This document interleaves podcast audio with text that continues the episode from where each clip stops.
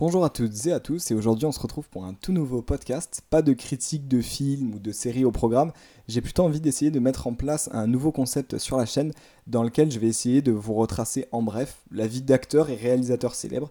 Et pour commencer cette nouvelle série, quoi de mieux que de parler de la vie d'un des plus grands réalisateurs de l'histoire du cinéma, Quentin Tarantino. Donc Quentin Tarantino, c'est un réalisateur légendaire, âgé de 59 ans. Il a pour particularité principale, en tout cas c'est c'est ce que j'ai pu voir et j'ai pas vu d'autres réalisateurs qui avaient annoncé la même chose. Donc il a annoncé qu'il ne réaliserait dans sa carrière que 10 films, euh, car d'après lui, les réalisateurs perdent de leur talent avec le temps et cela lui permettrait de ne pas faire de films de trop, de mauvais films.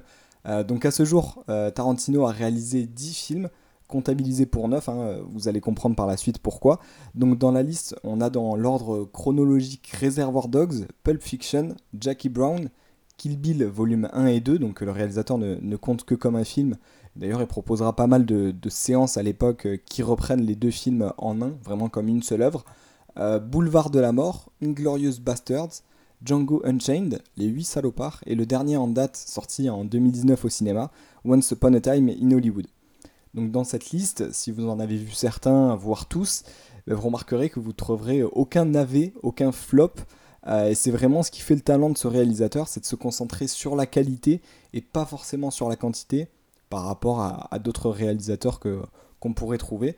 Et donc dans la liste de ces films, on retrouve bah, beaucoup de thématiques différentes, des films de western en passant euh, par des œuvres historiques ou retraçant des événements de la guerre. Et c'est aussi certainement ça qui fait la qualité de ces longs métrages, euh, c'est qu'en tant que réalisateur, il arrive très bien à retransmettre le cadre et l'ambiance d'une époque. Euh, moi, un des exemples qui m'a le, plus marqué quand, quand j'ai pu le voir au cinéma et même le revoir après, c'est son dernier film, donc Once Upon a Time in Hollywood, c'est une vraie œuvre d'exposition de, l'âge d'or d'Hollywood dans les années 70 et aussi euh, de, son déclin. Et il arrive très bien, euh, avec bah, ses talents de réalisateur, à, nous retransmettre l'ambiance de ces années-là et bah, à, à, nous en faire faire partie. Et c'est très intéressant quand on n'a pas pu y vivre euh, comme moi. Donc même si ces films sont un succès aujourd'hui, eh ben, c'est pas forcément ce que l'histoire lui prédestinait, parce que en fait Quentin Tarantino, lui, il est né dans le Tennessee en 1963, il connaîtra jamais son père qui est parti euh, avant sa naissance, et c'est justement son premier beau-père qui lui fera découvrir le goût du cinéma alors qu'il est tout jeune. Euh, il est très peu de dans les études, Tarantino, il arrête très tôt, à l'âge de 16 ans, il passe pas le brevet, il se met à travailler directement comme projectionniste et ouvreur dans des cinémas pornographiques, donc c'est pas vraiment le, genre de film dans lequel on le connaît. Puis il travaillera aussi dans un magasin de location de vidéos, et c'est justement avec les collègues qu'il va connaître dans ses différentes expériences, euh, bah, qu'il jouera à refaire les dialogues de certains films, et il va se découvrir un vrai talent de scénariste, et euh, par la suite, en 1984, avec un de ses collègues, justement, il coécrira son premier scénario. Et euh, il enchaînera par la suite, dans les années euh, qui suivront, d'autres écritures de scénarios complètes, mais qui ne pourra pas réaliser faute de budget, parce qu'à l'époque, c'est quelqu'un qui vient d'un milieu très plutôt pauvre, qui a enchaîné plutôt les petits boulots, donc il n'a pas de quoi se payer des caméras, beaucoup de budget, même des acteurs. Et son premier succès, bah, il arrivera que quelques années plus tard avec Reservoir Dogs en 1992, euh, qui sera d'abord présenté au festival du film de Sundance, festival très connu aux États-Unis, puis au festival de Cannes en France, et d'autres festivals euh, où il y remportera d'ailleurs plusieurs prix. En 1993, par la suite donc, de son premier film qu'il a un peu propulsé au devant, de la scène, mais euh, c'est pas non plus un réalisateur mondialement connu ni reconnu dans le milieu. Et en 1993, il terminera l'écriture de Pulp Fiction, son deuxième film, et créera par la même occasion sa propre société de production qui lui permettra bah, par le futur de, ne plus dépendre euh, de sociétés au-dessus de lui ou, que quelqu'un ait la main mise sur ses projets et, euh, l'empêche, l'entrave de, faire ce qui lui plaît. Et ce film, donc Pulp Fiction, lui vaudra la Palme d'Or à Cannes. Euh, quand il ira d'ailleurs chercher le, prix à Cannes, il recevra beaucoup de sifflets du public qui pensait que ça ne devait pas être lui qui, gagnait, qui gagne cette, palme. Et euh, en réponse à, ces sifflets, il, a décidé de, bah, d'adresser sobrement un doigt d'honneur. Voilà, une réaction un peu drôle qui avait fait beaucoup parler à l'époque de, ce que j'ai pu lire. Et euh, ce film achèvera de le faire connaître du monde du cinéma. Euh, Pulp Fiction, vraiment, qui, je ne sais pas si vous l'avez vu, mais qui est une vraie, une vraie œuvre de cinéma, hein, c'est, le mot, et qui le, fera, le fera connaître et reconnaître dans, dans, le monde du cinéma. Et ces films suivants ne seront que de plus en plus plébiscités et au cours de sa carrière, euh, il gagnera pas moins de 45 récompenses pour ses films, euh, dont des Oscars. mais jamais la consécration ultime pour la meilleure réalisation. C'était souvent pour la musique, les effets, les effets, enfin voilà. Mais jamais pour le, meilleur film, qui je pense était quand même son objectif final. Mais il lui reste donc encore un film pour le faire.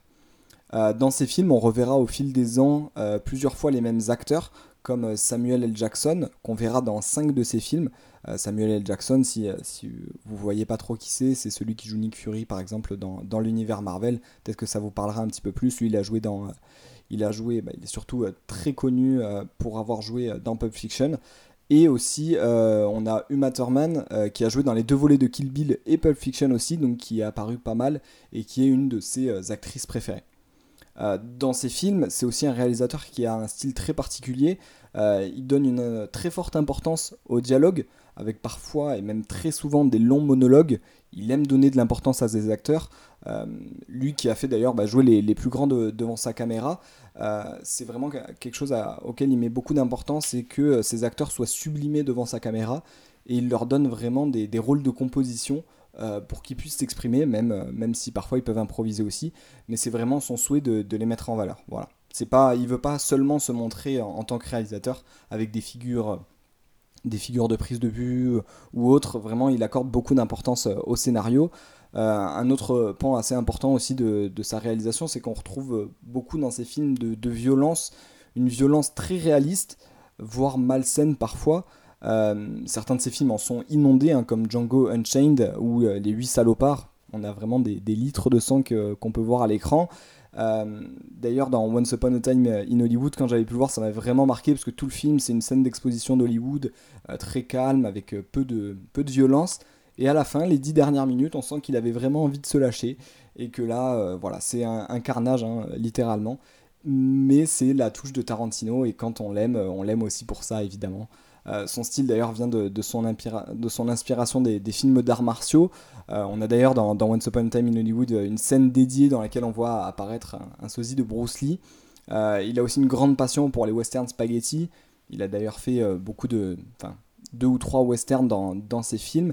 Et son film préféré étant justement la, Le Bon, La Brute et le Truand, western très connu et référence dans, dans le style western. Euh, à côté de sa carrière donc de, réalisateur, de scénariste, il jouera aussi quelques rôles euh, en tant qu'acteur dans ses propres films, mais aussi d'autres rôles mineurs, euh, comme un rôle dans Groom Service en 1995 par exemple. Mais vraiment, c'est pas c'est pas par ses talents d'acteur qu'il a brillé, ça c'est sûr.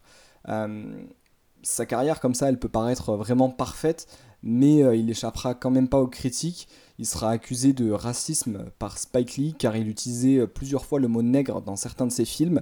Euh, Samuel L. Jackson d'ailleurs viendra le, défendre euh, au micro pour dire justement que dans, dans le cadre et le contexte dans lesquels il utilisait ces mots, c'était plutôt au contraire pour, euh, pour servir la cause noire. mais ça avait fait quand même un peu de bruit et c'est c'est pas toujours agréable de recevoir cette, euh, remarque, surtout par Spike Lee. Euh, il a aussi été un peu éclaboussé par l'affaire Weinstein, euh, où il reconnaîtra publiquement avoir fermé les yeux sur certains événements qu'il avait pu voir à l'époque des faits. Ça aussi, ça avait un peu terni sa réputation. Mais malgré ça, malgré ces deux ou trois petits couacs, il reste un maître du cinéma incontesté. Et même si son style reste particulier, bah, il est reconnu partout comme l'un des meilleurs réalisateurs de, de l'histoire du cinéma. Euh, la grande question vraiment qui se pose maintenant, en tout cas que je me pose, c'est quel sera son dixième et dernier film. Euh, je vous rappelle donc qu'il a, il a décidé qu'il ne produirait, enfin réaliserait que 10 films dans sa carrière. Alors maintenant qu'il est à 9, quel sera le dixième? Est-ce que, est que ce sera vraiment le, le dernier bon film, l'apogée de sa carrière Dans les projets évoqués, on retrouve beaucoup de, beaucoup de films différents. Par exemple, une nouvelle adaptation du roman de Dracula, voilà, qui est en discussion. On ne sait pas encore si ce sera officiel. Donc seul le temps nous dira si le, si le projet verra le jour. Euh, on sait qu'il y a déjà eu des suites de Kill Bill qui ont été abandonnées dans les années 2000. Euh, donc rien n'est fixé pour l'instant. Et euh, je pense qu'on a encore un petit peu de temps avant de voir, avant de voir sa, sa, dernière production, sa dernière œuvre. On aimerait bien qu'il continue, mais est-ce que finalement il n'a pas raison de vouloir faire que 10 films et donc de préserver la qualité de ses œuvres et au moins de pouvoir avoir le luxe de prendre le temps pour, pour tout réaliser? Moi, je pense que oui. C'est mon avis. moi, j'espère que dans ce podcast, j'aurai réussi à vous en apprendre un peu plus sur ce réalisateur de génie que j'adore. Et on se retrouvera bientôt bah, pour un nouveau podcast, donc soit critique de cinéma ou alors peut-être une autre review de, de la carrière d'un acteur ou d'un réalisateur. Et d'ici là, moi, je vous dis à bientôt.